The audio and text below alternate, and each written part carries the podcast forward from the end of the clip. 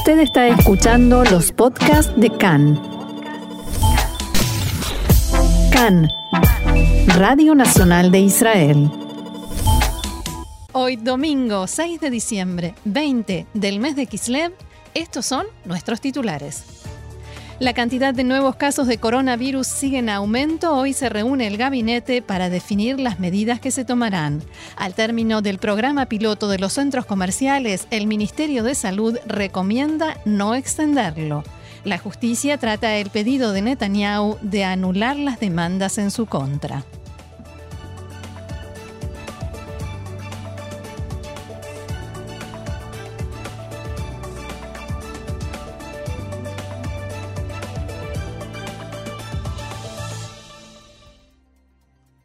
Vamos pues al desarrollo de la información. Diego. Sí, Roxana, empezamos con coronavirus. El Ministerio de Salud informó que en el día de ayer 986 personas fueron diagnosticadas con coronavirus.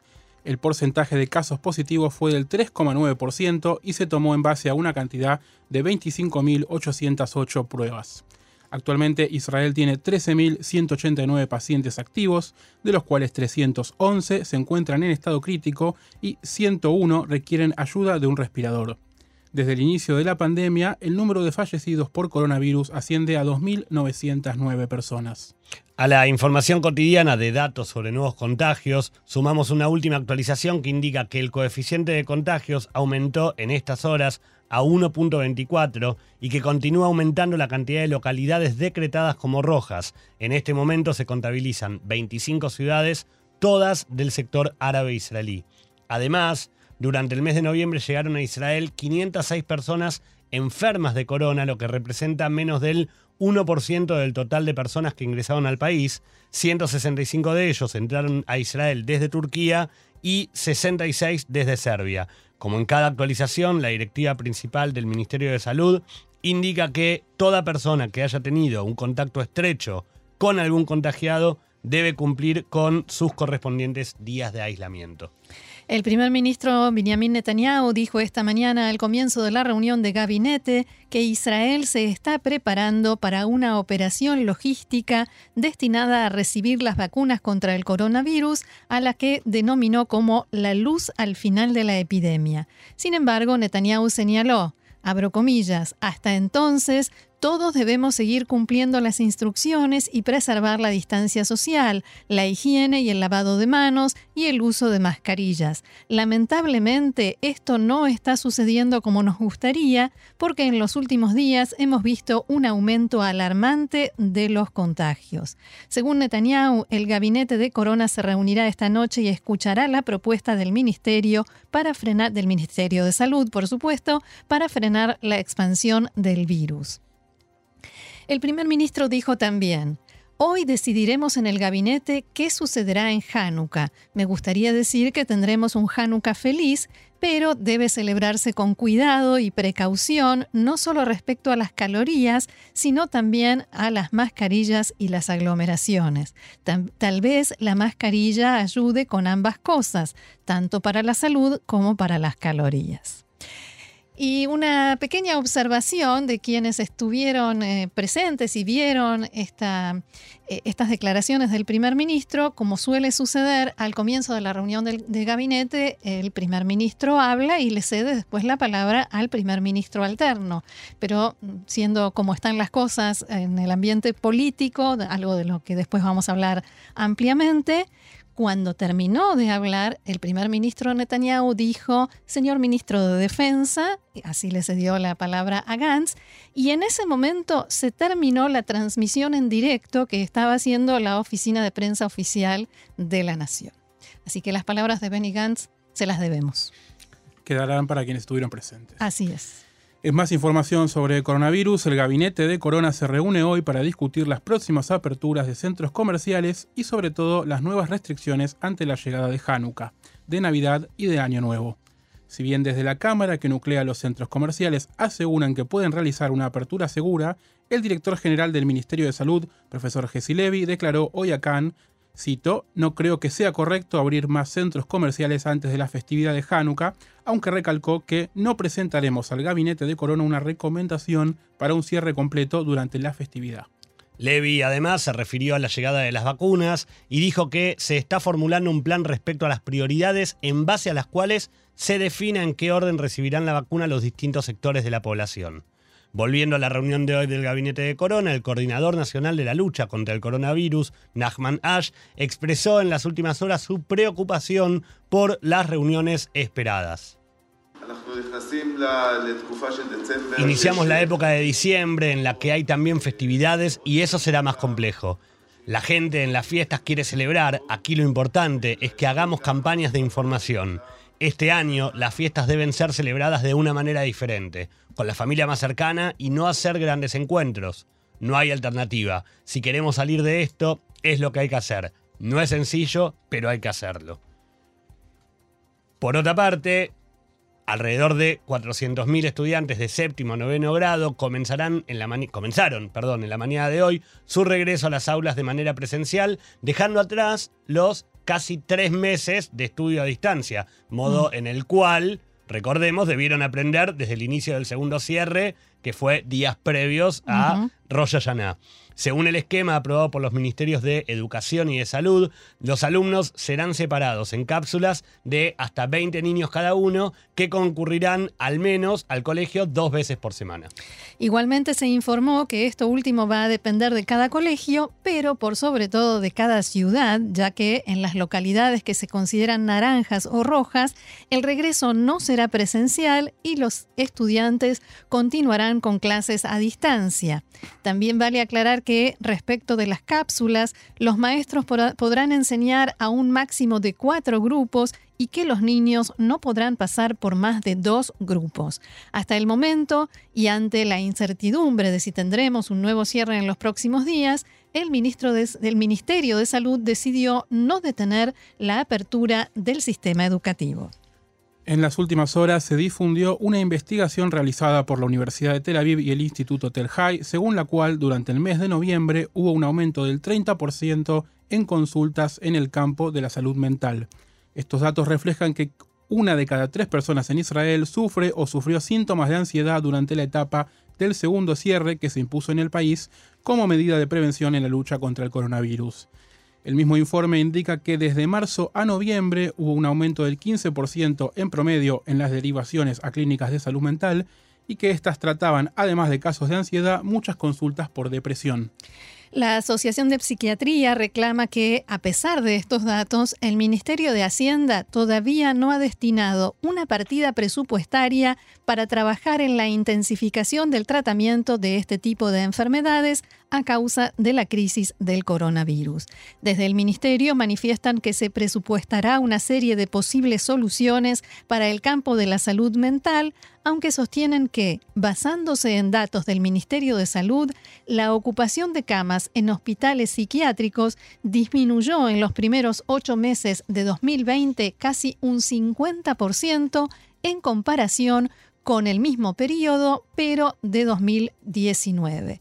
Como respuesta a estas declaraciones, el presidente de la Asociación Psiquiátrica, Dr. Zvi Fischel, dijo que la postura del Ministerio de Finanzas muestra un grado de insensibilidad ante la angustia psicológica de los ciudadanos de Israel.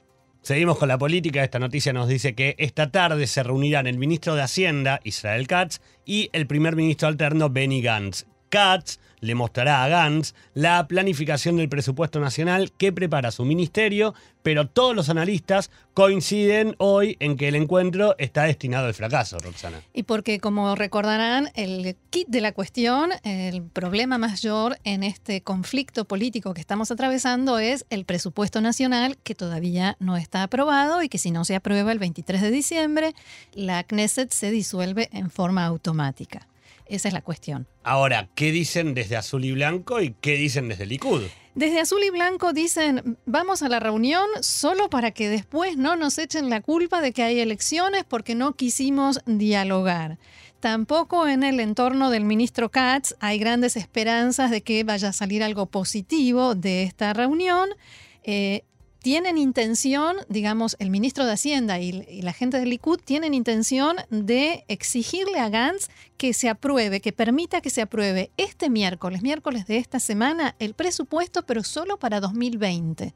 o sea, para los 15 días, Para que, los nos 15 quedan, días que faltan. que quedan del año. Gantz, por supuesto, no quiere saber nada con esto, no está dispuesto a aceptarlo y en su entorno dicen y creen que lo va a rechazar de plano. Todo parece indicar que esto en realidad más que nada es un capítulo más de lo que eh, se llama el blame game. ¿Quién tiene la culpa de que vayamos a elecciones? Y mientras tanto, la Knesset continúan los contactos y los esfuerzos para seguir impulsando la aprobación de la ley de disolución de la Knesset. Así es, y en azul y blanco dicen ya que están detectando señales de que Yariv Levin, el presidente de la Knesset, a- va a hacer uso de su autoridad como tal, como presidente de la Knesset, para tratar de impedir que esta ley se apruebe en tres lecturas. Va a tratar de usar todo tipo de maniobras que él puede hacer desde su lugar para que la ley no llegue a ser, que el proyecto de ley Claro. no llegue a convertirse en ley. Dicen, por ejemplo, que ya está tratando de estirar los plazos, de llevar la ley a la Comisión Constitucional y no a la Comisión de la Knesset, va a Data Knesset, que preside el eh, legislador Eitan Ginsburg de Azul y Blanco, y sospechan que habrá más intentos de Levin. Así que nos espera una semanita de tensión, de mucho movimiento en la Knesset, que quizás podría llegar a ser la última de este periodo parlamentario. Por supuesto, considerando que no tal vez no quede mucho tiempo de Knesset, eh, empiezan a correr los proyectos. Hay uno que me llamó la atención esta semana, que tiene muchas posibilidades de ser aprobado. Es una propuesta del parlamentario Zvi Hauser de, de Eretz. Establece la obligación de llevar a cabo un referéndum ante toda posibilidad de retirada o evacuación de asentamientos judíos en Judea y Samaria.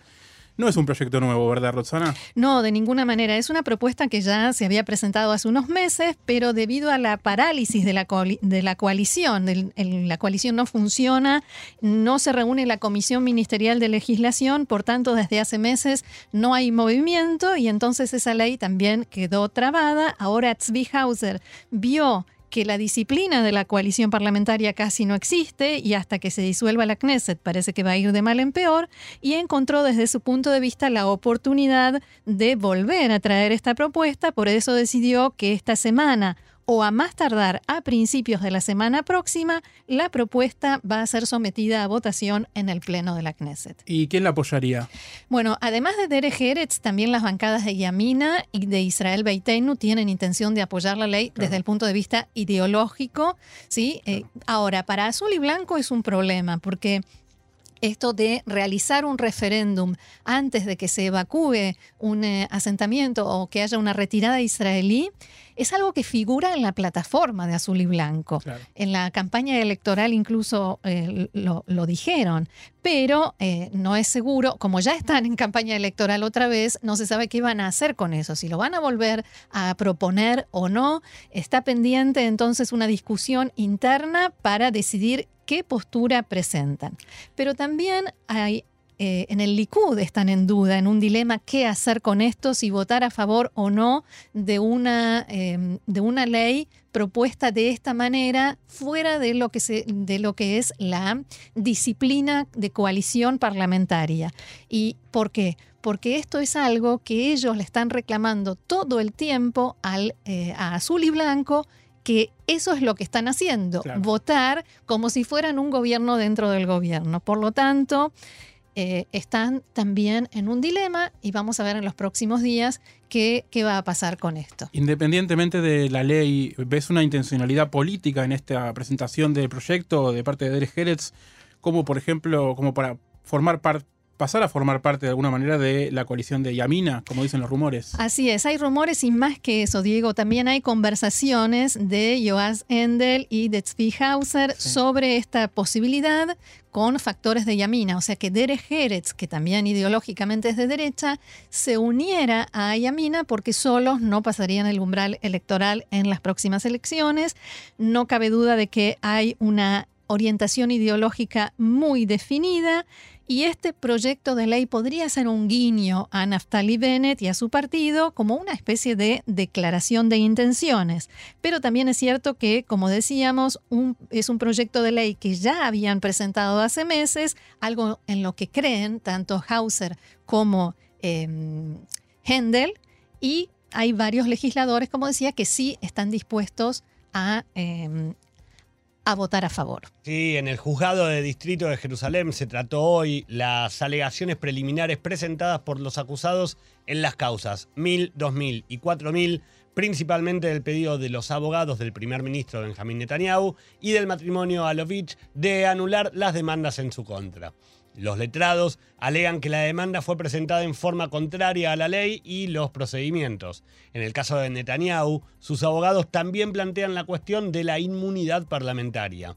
Entre otros argumentos, sostienen que la presentación de una demanda contra un miembro de la Knesset implica el incumplimiento de principios de separación entre los poderes del Estado y que, para ello, se ha creado la ley de inmunidad parlamentaria. El abogado que representa a Netanyahu, Amit Haddad, dijo que también el Estado está sujeto al cumplimiento de las leyes y en este caso no lo hace. Una aclaración, el primer ministro Netanyahu como parlamentario renunció a la inmunidad eh, y por eso el juicio siguió adelante. O sea, él no hizo uso de ese derecho en su momento y ahora es algo que quiere revertir. Y la segunda aclaración es que eh, la, audiencia finalizó, el juzgado distrito de Jerusalén trató el tema, pero no tomó ninguna decisión. La va a tomar en los próximos días si anula o corrige la demanda. Otro tema, esta mañana en el Tribunal de Distrito de Beersheba se escuchó el testimonio de la niña de 16 años víctima de una violación grupal en Eilat en agosto pasado. La audiencia se llevó a cabo a puertas cerradas con los familiares de los acusados fuera del edificio. Cuatro hombres están acusados de violación agravada, dos de ellos, Isi Rapalov y Eliezer Mayrov, de 27 años ambos, oriundos de Edera, tienen antecedentes penales. Siete adolescentes de 17 años están acusados de complicidad y otros delitos. La demanda presentada en septiembre establece que los imputados trataron a la víctima como un objeto, como una herramienta para satisfacer sus pasiones y ninguno de los imputados trató de detener lo que estaba sucediendo y brindar ayuda a la menor. De los 11 imputados, 3 son adultos y 8 son menores de edad. Nos vamos a información de la región. En el sur del Líbano, un grupo de civiles robó equipamiento de las Fuerzas de Paz de Naciones Unidas. Según un comunicado oficial, el hecho ocurrió el sábado cuando un convoy de la Fuerza Provisional de Naciones Unidas para el Líbano pasaba por la, aldea de Katuar Yet al-Sayad y después de la intervención del ejército libanés, las fuerzas de paz pudieron abandonar la aldea situada en un área controlada por Hezbollah, aunque según el comunicado el equipamiento no fue devuelto. Seguimos con las noticias, en este caso para Arabia Saudita, Joe Biden, presidente electo de los Estados Unidos, debería consultar a los países del Golfo antes de retomar el acuerdo nuclear con Irán. De acuerdo al ministro de Relaciones Exteriores, Faisal bin, Farhat, perdón, la única manera de alcanzar un acuerdo duradero es a través de las consultas. El canciller aseguró que aún no hubo contacto entre su equipo y, y, el del presidente electo, pero que están listos para comenzar a trabajar en conjunto una vez que Biden asuma sus funciones. Esto va a ocurrir hacia mitad de enero, ¿verdad, Diego? Seguimos con la información. Dicen que estamos confiados en que tanto la administración Biden como el resto de nuestros socios, incluyendo los países europeos, entienden completamente la necesidad de involucrar a todas las partes de la región en una resolución de este tema, fueron las declaraciones de Bin Farhat.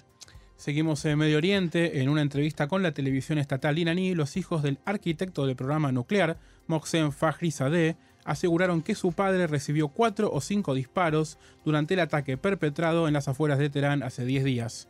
Según sus testimonios, la mujer de Fajrizadeh venía con él en el auto, pero resultó ilesa. También declararon que a Fajrizadeh su equipo de seguridad le había aconsejado no realizar viajes el día del ataque, pero que este desoyó las advertencias porque tenía una reunión importante. La escena parecía realmente una guerra, relataron los hijos de Fajrizadeh, testimonio que contradice la versión oficial iraní que asegura que el científico fue asesinado a distancia por un dispositivo israelí activado a control remoto. Más información de Irán, pero esta vez son reportes que dicen, reportes no confirmados. Reportes sobre los reportes. Así es, que dicen que el líder supremo de Irán le cede el poder a su hijo. A través de un, hilo en Twitter publicado en árabe el sábado, el periodista iraní Mohammad Ahwase, informó que estas fuentes cercanas al Ayatollah Ali Khamenei, que tiene 81 años, están muy preocupadas por su deterioro en el estado de salud. Se dice que está enfermo desde hace bastante tiempo. De esta forma, sus facultades habrían sido transferidas a su hijo, Said Mojtaba Hosseini Khamenei, de 51 años, quien actualmente supervisa áreas de seguridad e inteligencia. Fuentes europeas catalogaron a Mojtaba como un posible sucesor al cargo del líder supremo durante más de 10 años y el periódico británico The Guardian incluso lo apodó el custodio del líder supremo de Irán en un artículo en 2009. Siempre de acuerdo a Ahwase, su delicado estado de salud llevó a Jamenei a cancelar varias reuniones importantes, entre ellas una con el presidente Rouhani. De acuerdo con el artículo 111 de la Constitución de Irán, el sucesor del líder supremo debe ser elegido por la Asamblea de Expertos, formada actualmente por 88 ayatolás. Mientras tanto, el país debería ser administrado por un Consejo de Liderazgo Provisional, formado por un presidente, el presidente de la Corte Suprema y un miembro del Consejo de Guardianes. No se ha realizado ninguna confirmación oficial sobre esta posible transferencia de poder. Pasamos a Estados Unidos. Con la certificación de las elecciones en el estado de California, Joe Biden se aseguró oficialmente los votos del colegio electoral necesarios para ganar las elecciones. Con estos 55 votos de California, los electores confirmados ascienden a 279, nueve más que los necesarios para ganar la elección. El 14 de diciembre los delegados se reunirán para formalmente elegir al presidente y el Congreso recibirá y aprobará los resultados oficialmente alrededor del 6 de enero. El actual presidente Donald Trump aún se niega a reconocer la derrota y presentó al menos 50 demandas para anular los resultados en los llamados estados pendulares. 30 de estas demandas ya han sido rechazadas por los sistemas judiciales de cada uno de los estados. Otra noticia más antes, ya, llegando al cierre de nuestro programa. Sobre el caso Shirbit, ya habíamos estado hablando la semana pasada, el grupo de hackers Black Shadow que estuvo detrás del ciberataque contra la compañía de seguros Shirbit el jueves pasado aseguró que vendería más documentos de esta empresa si no reciben el pago del rescate reclamado para hoy a las 9 de la mañana. El viernes por la tarde, Black Shadow publicó capturas de pantalla de las negociaciones con un representante de Shirbit. Dichas negociaciones no llegaron a un acuerdo y durante el fin de semana Black Shadow filtró más datos personales de empleados y clientes de las compañías de seguros. Shirbit anunció, por otra parte, que no tiene intención de pagar el rescate reclamado por los hackers. Y que ya llega a 4 millones de dólares, empezó en uno. Se va duplicando día a día. Así es, va aumentando a cada ratito y además ahora se sabe cómo fue que lograron. Parece que es a través del correo electrónico de un empleado que dejó de trabajar hace unos años, nunca cerraron su cuenta y le mandaban mensajes. Hace un tiempo enviaron mensajes para que todos los empleados cambiaran sus claves por supuesto, este empleado no lo hizo porque ya no trabaja y de, ese fue el lugar por donde se filtraron los hackers.